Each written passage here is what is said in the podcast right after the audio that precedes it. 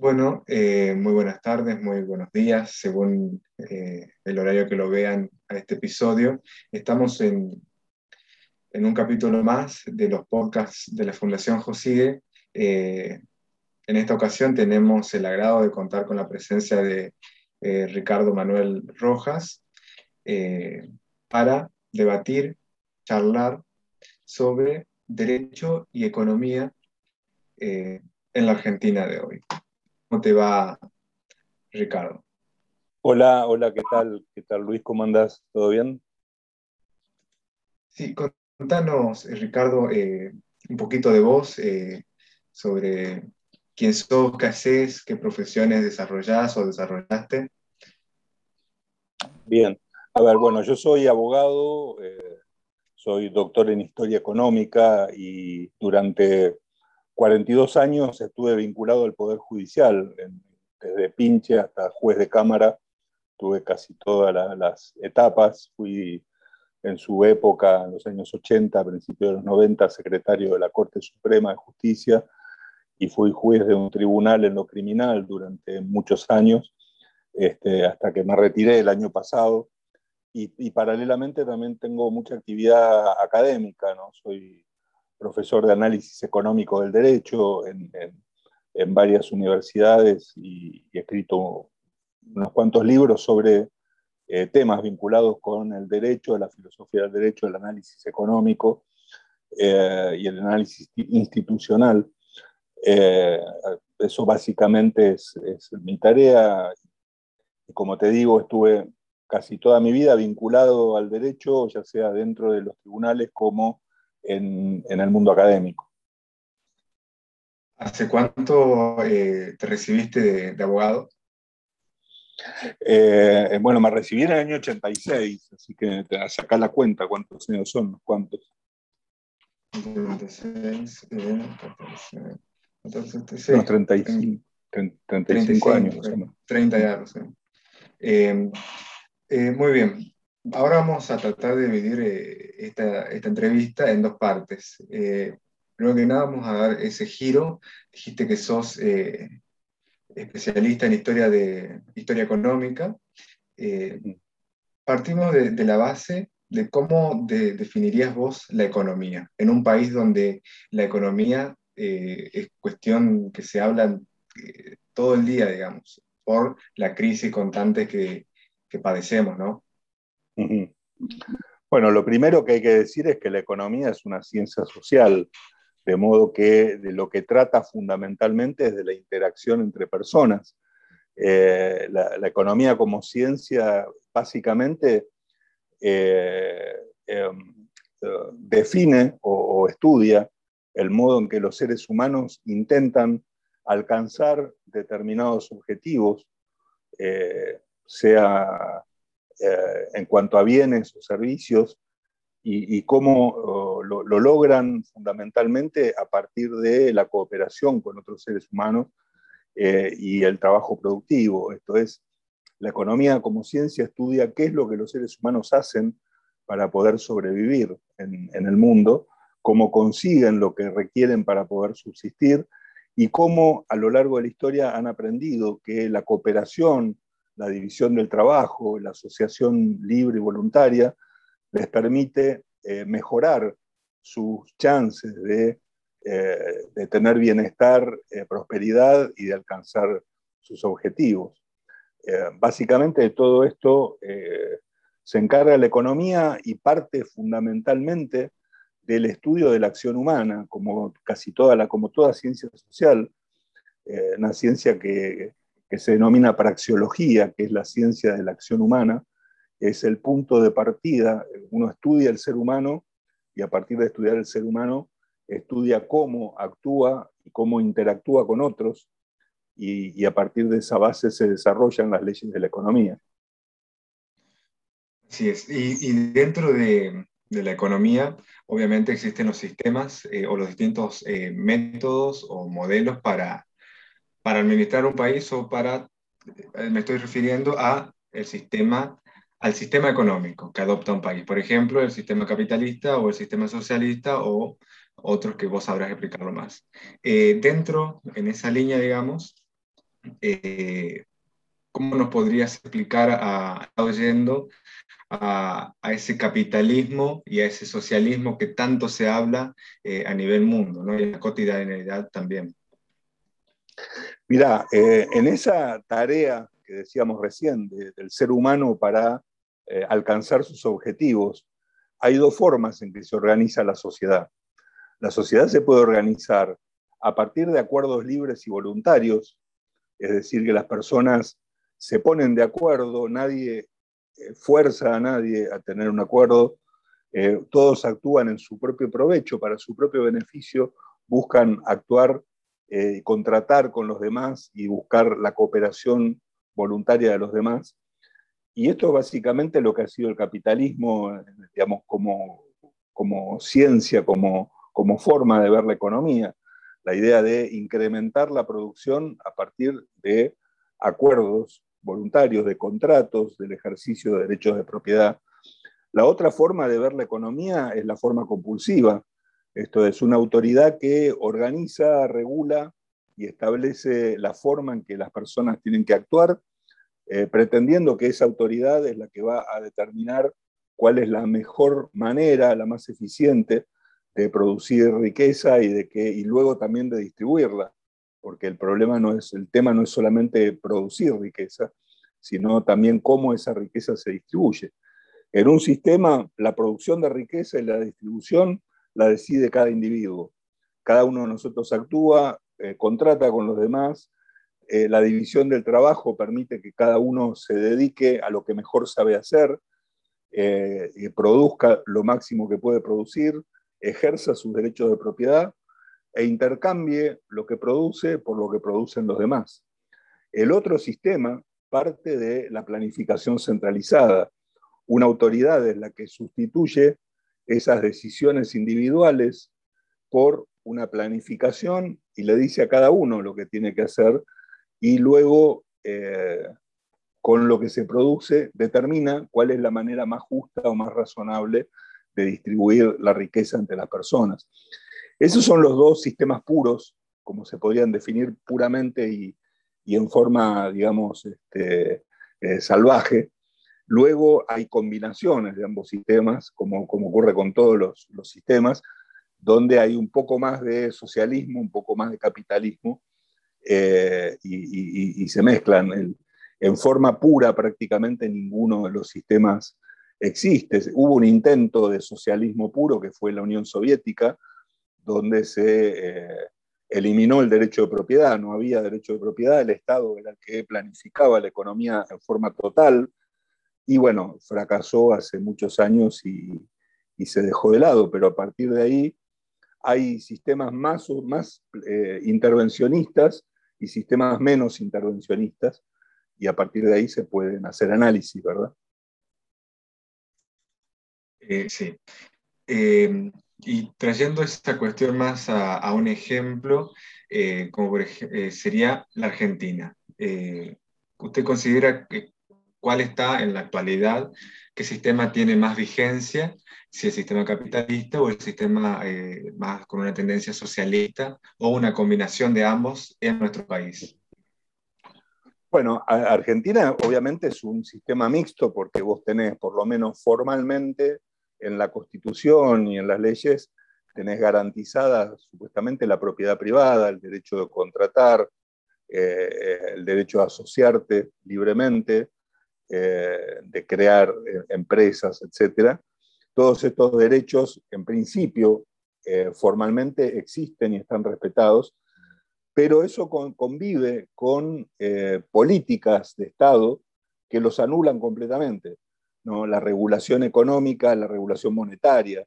Eh, el Estado ha hecho descalabros con la política monetaria y esto me refiero a las últimas décadas, no es un problema de un gobierno determinado, sino de criterios económicos que se han mantenido durante décadas, eh, que parten fundamentalmente de un sobredimensionamiento del Estado, esto es, el Estado haciendo muchas cosas, gastando mucho dinero, y como el Estado no produce nada, eh, todo lo que gasta se lo tiene que quitar a la gente, entonces implica cobrar todos los impuestos que se pueden cobrar, cuando ya no se pueden cobrar más impuestos, endeudarse, y cuando ya no se puede endeudar, emitir moneda eh, sin respaldo, pretendiendo que esos billetes que se emiten en realidad van a valer lo mismo el mes que viene, y en realidad, en la medida en que se emiten, van perdiendo valor. De modo que eh, la política económica argentina de las últimas décadas ha sido una política eh, en, los papeles o en la teoría respetuosa de la libertad y de la propiedad, en la práctica destructiva de la propiedad y de la libertad, eh, intervencionista, reguladora, que ha impedido la inversión. Eh, nadie quiere invertir en Argentina y es claro en, estos tiempos verlo, porque sería suicida invertir en un país donde en el fondo la propiedad no, termina sin, dependiendo del humor del gobierno, si la regula o no la regula, que los contratos eh, se respeten también depende de las instituciones que funcionan mal, eh, una moneda que es inestable, sin crédito. Entonces, eh, digamos que para responder tu pregunta, es un sistema mixto con un fuertísimo componente de socialismo o de intervencionismo estatal en la economía. Sí, así es, ahí ya tocaste dos temas eh, principales que creo que en la actualidad están mucho en vigencia, que primero que nada eh, la emisión monetaria y cómo influye esto eh, en la inflación. Después quiero que desarrolles un poquito ese tema para que, que, se entienda por qué existe la inflación en primer lugar y después, después le voy a recordar la pregunta, cualquier cosa, la seguridad jurídica que debe generar el gobierno utilizando los elementos del Estado eh, para fomentar la inversión extranjera y también para darle las condiciones jurídicas, eh, darle una garantía al ciudadano argentino que puede invertir tranquilamente sin que nadie, por ejemplo, como vemos eh, en la tele, le usurpe su, su lote. Bueno, son dos preguntas fundamentales. En primer lugar, hay una confusión que es deliberada respecto de la, inflación. La inflación es el incremento de la masa monetaria, esto es, es el incremento de la cantidad de billetes que circulan en el país. Es decir, los billetes que circulan son como bienes al mismo, del mismo tipo que si fueran cualquier otro bien. Es decir, si vos tomás las naranjas, por ejemplo, si tenés una X cantidad de naranjas, el precio de las naranjas va a ser uno determinado se va a fijar el precio de acuerdo con la oferta y la demanda. Si de pronto vos triplicaras la cantidad de naranjas, eh, eh, por efecto de la, demanda de naranjas va a verse satisfecha, la gente cada vez va a estar dispuesta a pagar menos por las naranjas, porque una vez que vos lograste vender a aquellos que tenían realmente ganas de comprar naranjas, el resto solo te va a comprar si se las vendes muy baratas entonces el precio va a, ir bajando, va a ir bajando cada vez más. Cuanto mayor cantidad de un bien hay, su precio va a tender a disminuir. Con los billetes pasa exactamente lo mismo. Si vos circula una X cantidad de billetes, si vos incrementás la cantidad de billetes con respecto a los bienes y servicios que, que se están comprando y vendiendo con esos billetes, lo que va a pasar es que el valor de ese billete va a ir disminuyendo cada vez más. Esto es, vas a necesitar cada vez más billetes para comprar los mismos bienes. Y eso es la inflación. Lo que se infla es la cantidad de dinero, no el precio. El aumento del precio es la consecuencia de la inflación. Los precios suben porque en realidad vos tenés mucha más cantidad de billetes y por lo tanto necesitas más billetes para comprar lo mismo y por lo tanto el precio eh, aumenta nominalmente. Pero lo, que se infló en el sistema no son los precios, lo que se infló realmente son los billetes, la moneda.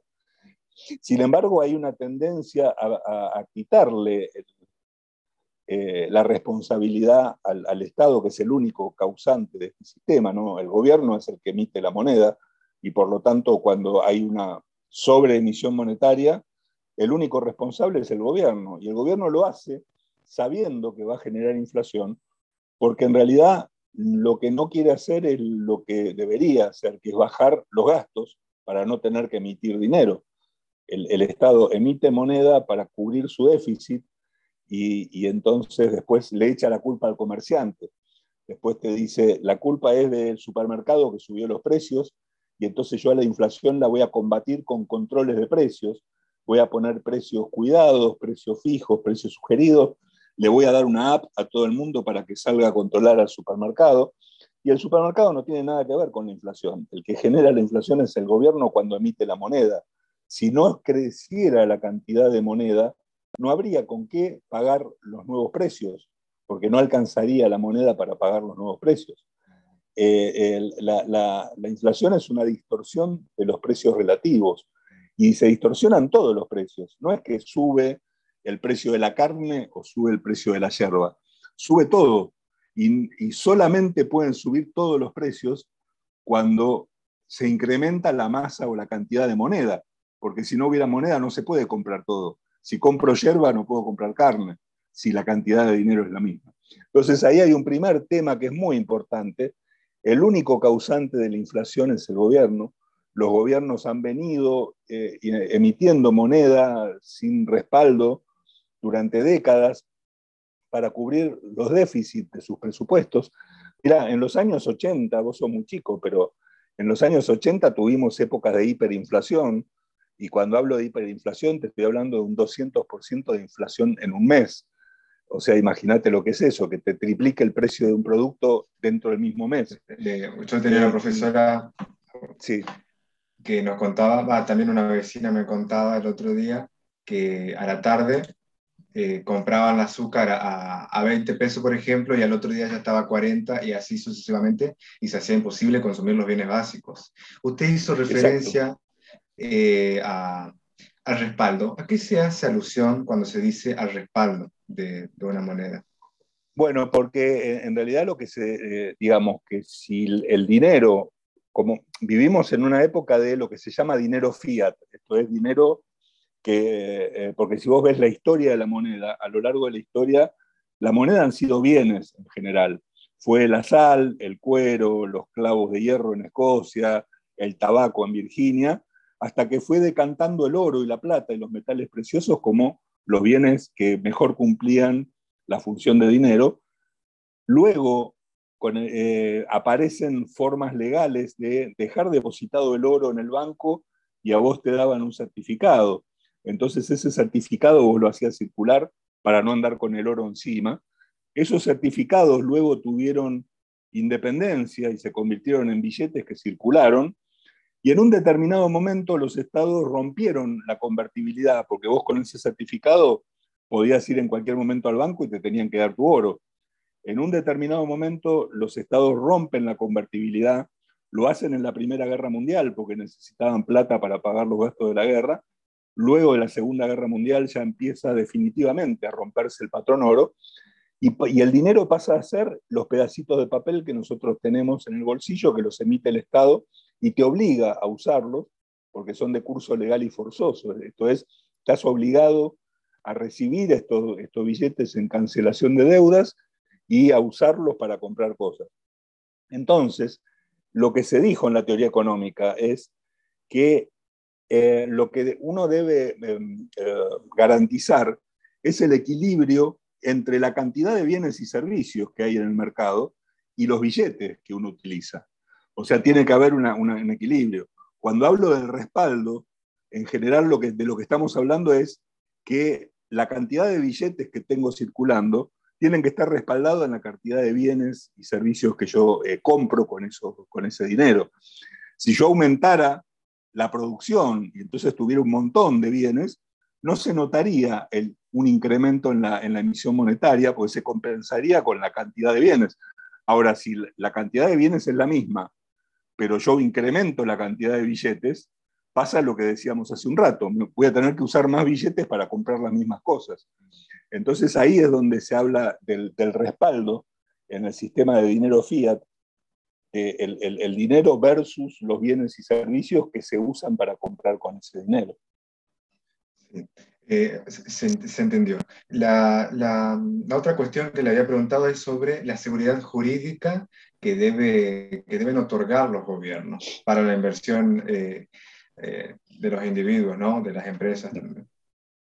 Mirá, para, para analizar la, la seguridad jurídica, uno lo primero que tiene que hacer es colocarse en los zapatos de un inversor que viene a Argentina con un montón de dinero y que tiene que decidir si va a invertir o no va a invertir en Argentina. Entonces, ¿qué es lo que pediría cualquier persona que quiera invertir en el país? Primero, que respeten mi propiedad. Esto es, si yo traje dinero y lo puse en un banco, que mañana no me lo quiten, que no se quede el Estado con mis dólares y me diga te voy a dar pesos a cambio, al tipo de cambio que a mí se me ocurre. Eh, lo que le voy a pedir es que respeten mi propiedad en el sentido de respetar los contratos, que si yo celebro contratos, eh, em, me los respeten y, los tribunales los hagan ejecutar si no me los cumplen. Eh, voy a pedir que no, no, tener regulaciones excesivas y que me las cambien todo el tiempo, esto es, que me dejen producir tranquilo y no me estén cambiando las reglas de juego cada rato. Eh, voy a pedir no tener una carga impositiva feroz, imposible de pagar. Voy a pedir no tener regulaciones laborales imposibles de cumplir. Eh, en definitiva, lo que les voy a pedir es déjenme trabajar tranquilo y producir. Y después que produzca, vemos. Si me cobran impuestos, me cobran impuestos. Pero no, eh, yo no voy a invertir en Argentina si no tengo garantizadas el respeto a mis derechos fundamentales, que son la propiedad y lo que deriva de la propiedad, el libre comercio, la libre producción, eh, eh, el ejercicio de la libertad de contratación, etc. Eh, todo eso implica un sistema jurídico que respete justamente estos derechos y los proteja. La Constitución fue elaborada como una forma de proteger derechos individuales. Para eso se elabora la Constitución. Eh, eh, la Constitución organiza un gobierno cuya función primordial es proteger los derechos de los individuos. En el caso de la Constitución argentina, esos derechos están enunciados en los primeros eh, artículos del 14 al 20, ahí están nuestros derechos, y toda la segunda parte que organiza las instituciones existe para proteger esos derechos que están allí. De modo que la seguridad jurídica lo que requiere es que cada uno pueda ejercer sus derechos libremente y sea protegido por el sistema jurídico eh, cuando ejerce sus derechos y que no sea el propio Estado el, que, el primero en violar los derechos individuales. Eh, en Argentina ocurre al revés, el primero que viola nuestros derechos es el propio Estado y por lo tanto eh, no, es, es, es imposible que haya un concepto de seguridad jurídica cuando es el propio Estado el violador de derechos, y también es imposible que nadie quiera invertir en Argentina en ese, contexto. Eh, así es. Em, em, y yendo en esa línea, eh, es merecedor que usted nos comente a ver cómo está viendo al país actualmente, su perspectiva sobre toda esta situación, más ahora que se acercan las elecciones, ¿cómo lo ve?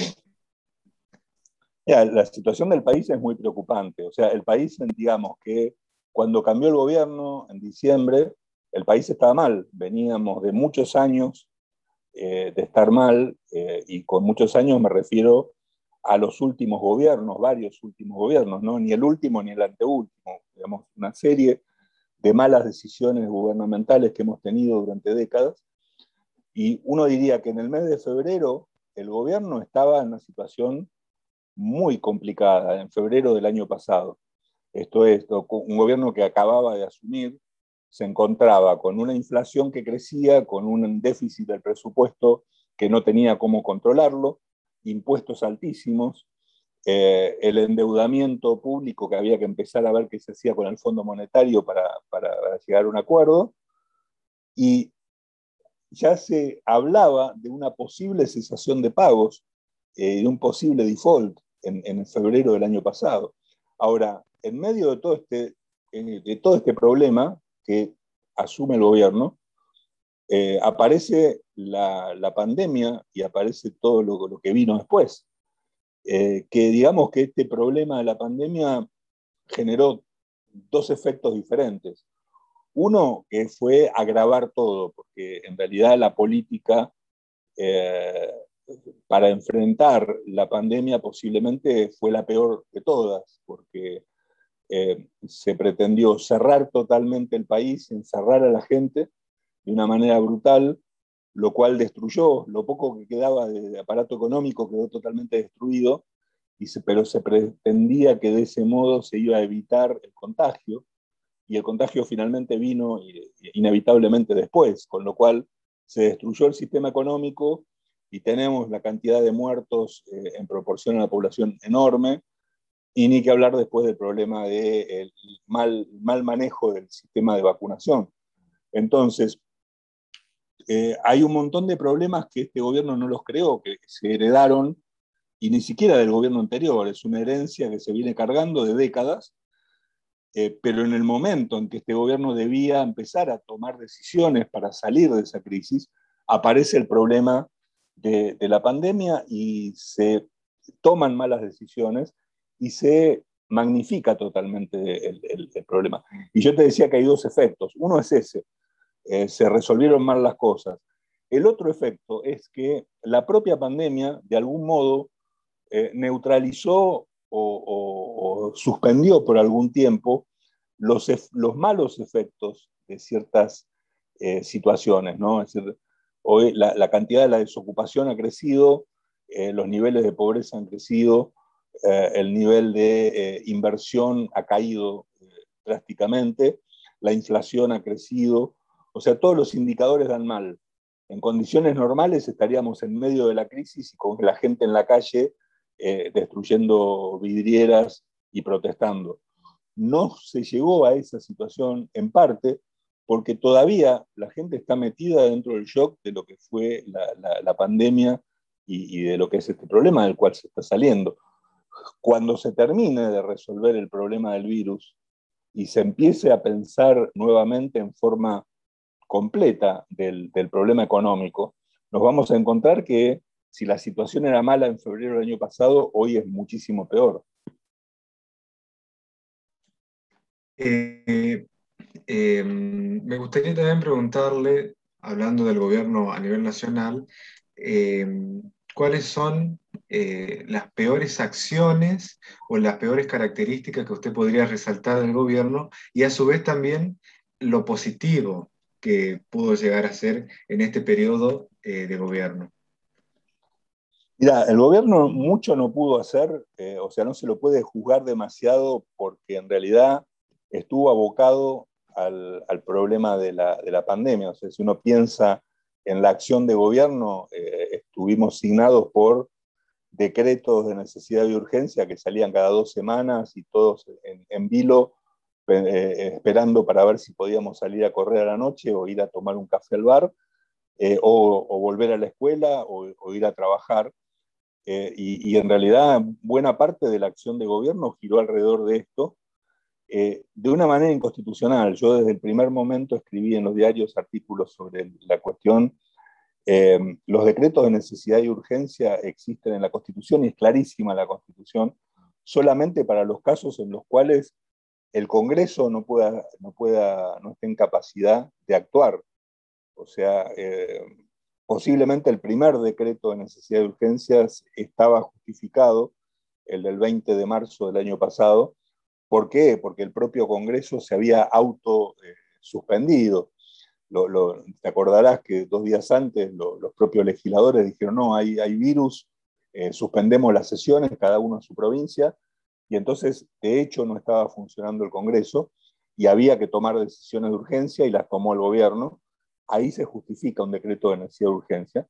Tal vez el siguiente también, pero una vez que el Congreso empezó a sesionar en forma virtual y retomó las facultades de tomar decisiones, ya no, no, había justificativo alguno para que el presidente eh, asumiera un rol que no tiene. O sea, el presidente no puede eh, regular los derechos individuales. No legisla, no puede regular los derechos, es el Congreso que lo tiene que hacer. Y, además el Congreso tiene... al, al, republicanismo que vivimos, digamos, al sistema exactamente, republicano. Exactamente, y la, propia, y la propia Constitución le da herramientas al Congreso, por ejemplo, la delegación legislativa. Es decir, eh, la, propia Constitución le permite al Congreso eh, eh, en áreas vinculadas con administración o emergencias, como en este caso, eh, y por un periodo determinado y con indicaciones muy específicas dadas por el propio Congreso, le puede delegar al, Poder Ejecutivo la ejecución de un plan, por ejemplo, para combatir la pandemia, y el propio Congreso estar detrás del presidente controlando que haga lo que tiene que hacer. Eh, eso es lo que hubiera correspondido. Sin embargo, lo que pidió el presidente fueron poderes extraordinarios que el Congreso no le dio.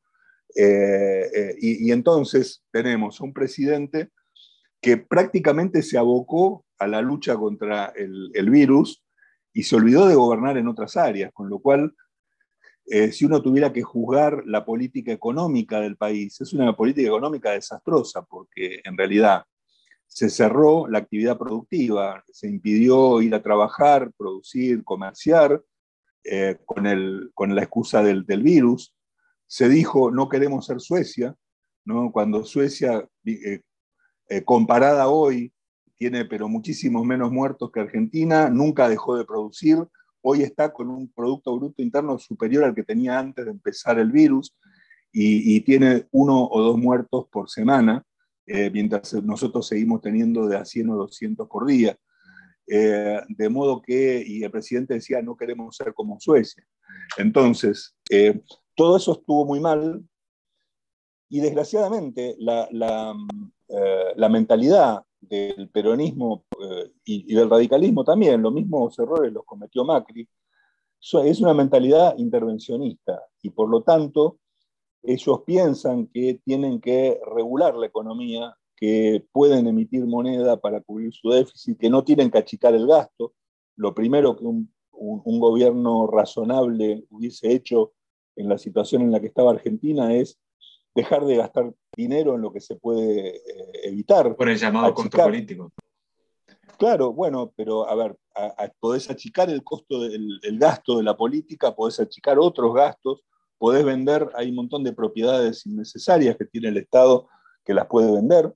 Eh, vos fíjate, por ejemplo, yo veía eh, cuando Macri asumió que empezó a hacer reuniones de gabinete en Chapadmalal, ¿no? en el complejo de Chapadmalal, que es un lugar inmenso eh, que está venido abajo porque no tiene mantenimiento.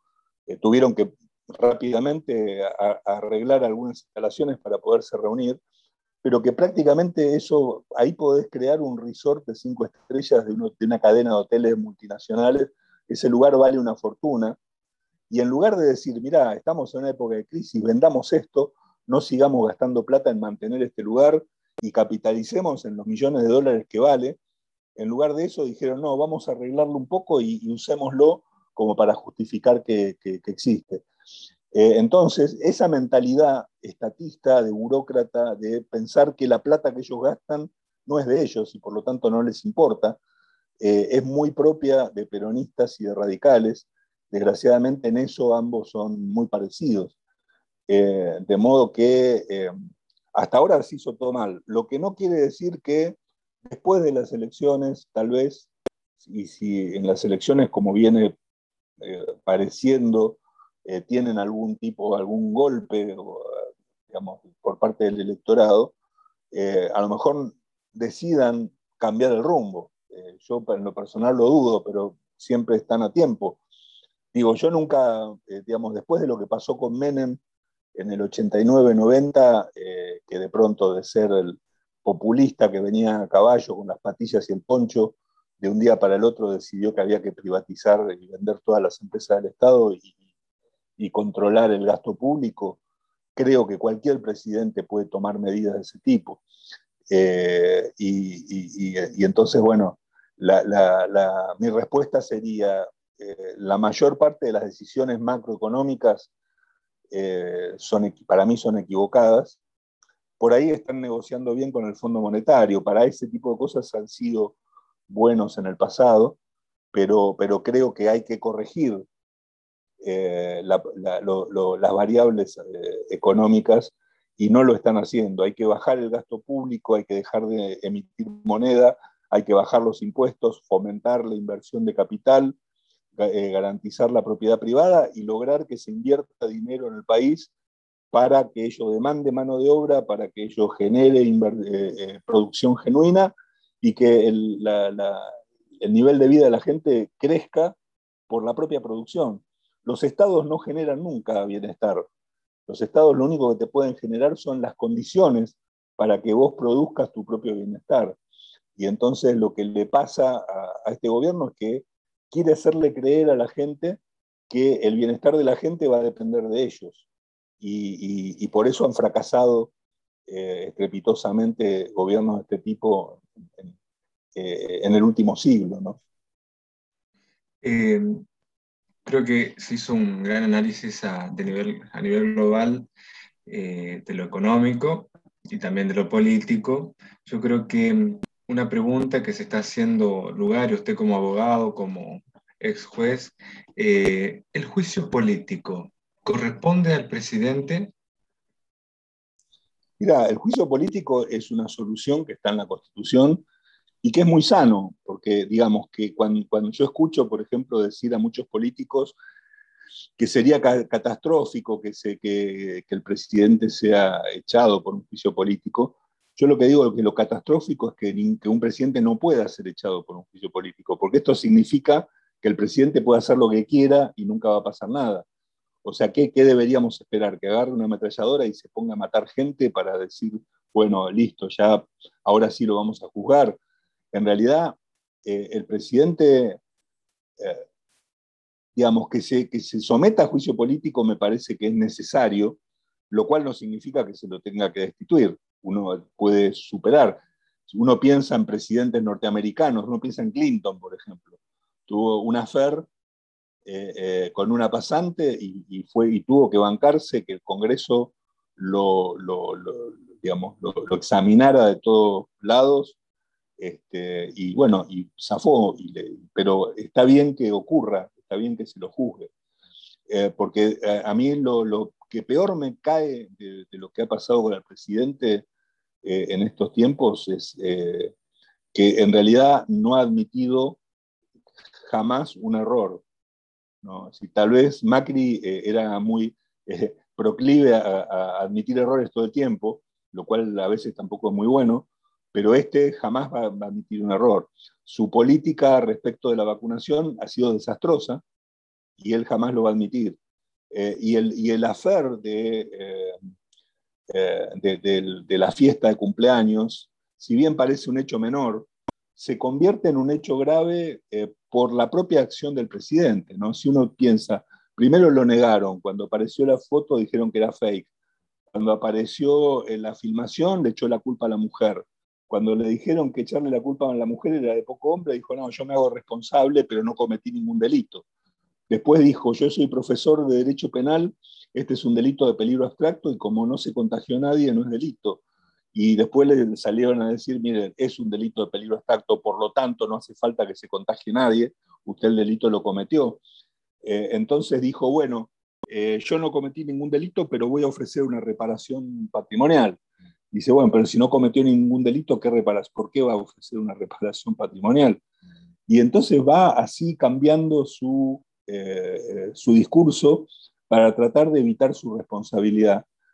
Y en ese sentido yo creo que un juicio político sería muy aleccionador, porque en realidad a mí me parece bien que si cometió el delito de eh, haber violado, porque además, ojo, pensemos, desde el punto de vista político, lo que se le imputa no es leve, no es menor, porque él está violando un decreto que él mismo firmó. No es que eh, lo que le imputa a él, lo que le decía por televisión, los vamos a meter presos, al tipo que salió a correr a la noche eh, por el parque de su casa. Él violó el decreto que él mismo firmó y que obligó a millones de personas a cumplir, con lo cual eh, la gravedad política de su acción eh, es, mucho más, es mucho mayor. Y entonces yo creo que para esos casos en un país civilizado hubiese renunciado, porque sabía que si no renunciaba lo iban a echar y también se consideraría sano para la democracia, ¿no? Eh, nosotros por supuesto, por supuesto. Eh, sano para la democracia y también para, en cierta forma, someterse y a la verdad. La verdad es fundamental de parte de los gobernantes, más en una situación de crisis, ¿no? Mira, yo estaba leyendo, estaba leyendo discursos parlamentarios, discusiones parlamentarias de los años 80, de la época de Alfonsín, eh, respecto del presupuesto, por ejemplo, del año 86-87, Y, de pronto le hacían interpelaciones al ministro de Economía. La economía andaba tan mal como ahora por los mismos motivos. Es decir, es increíble, pero hace 40 años estábamos igual que hoy eh, y no hemos levantado cabeza. Y, el, el, ministro Zurril terminó con un pedido de juicio político. Le pidieron juicio político y se lo pidió el diputado Alzogaray. Y Alzogaray dijo, mire, yo no tengo nada en contra del ministro, no es algo que sea peyorativo para él, pero me parece que eh, eh, si un ministro no puede dar respuestas adecuadas a lo mal que está funcionando el sistema económico y, las medidas que toman son contraproducentes, hay que echarlo. Eh, es así de sencillo y hay que hacerle un juicio político.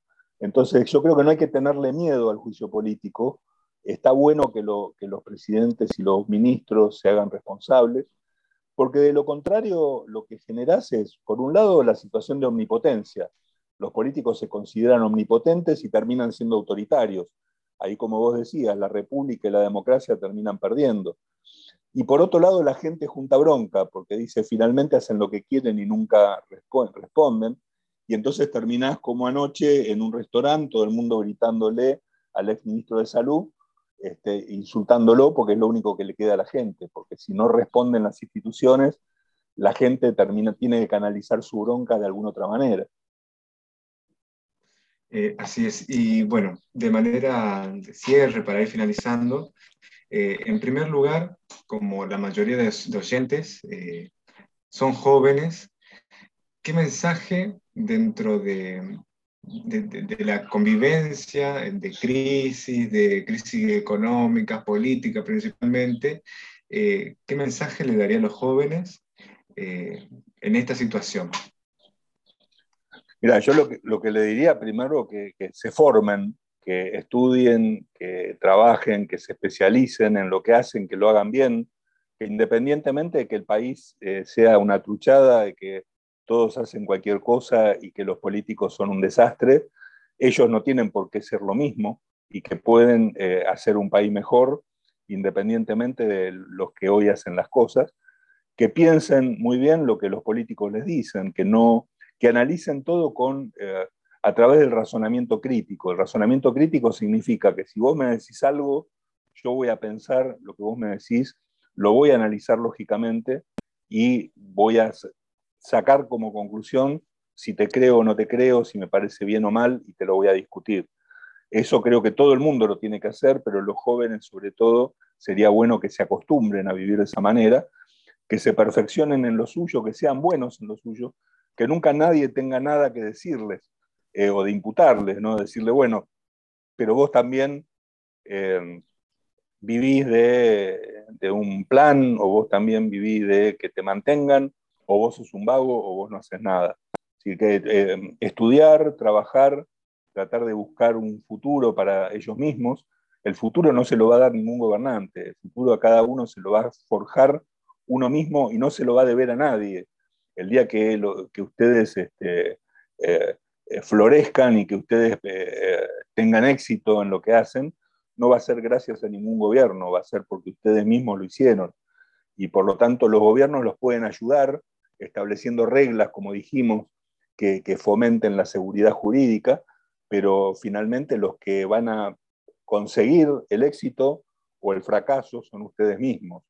Por eso estudien, trabajen, eh, eh, independientemente de que estén con bronca por lo que pasa, fíjense sus metas y, traten de llegar a, a ellas.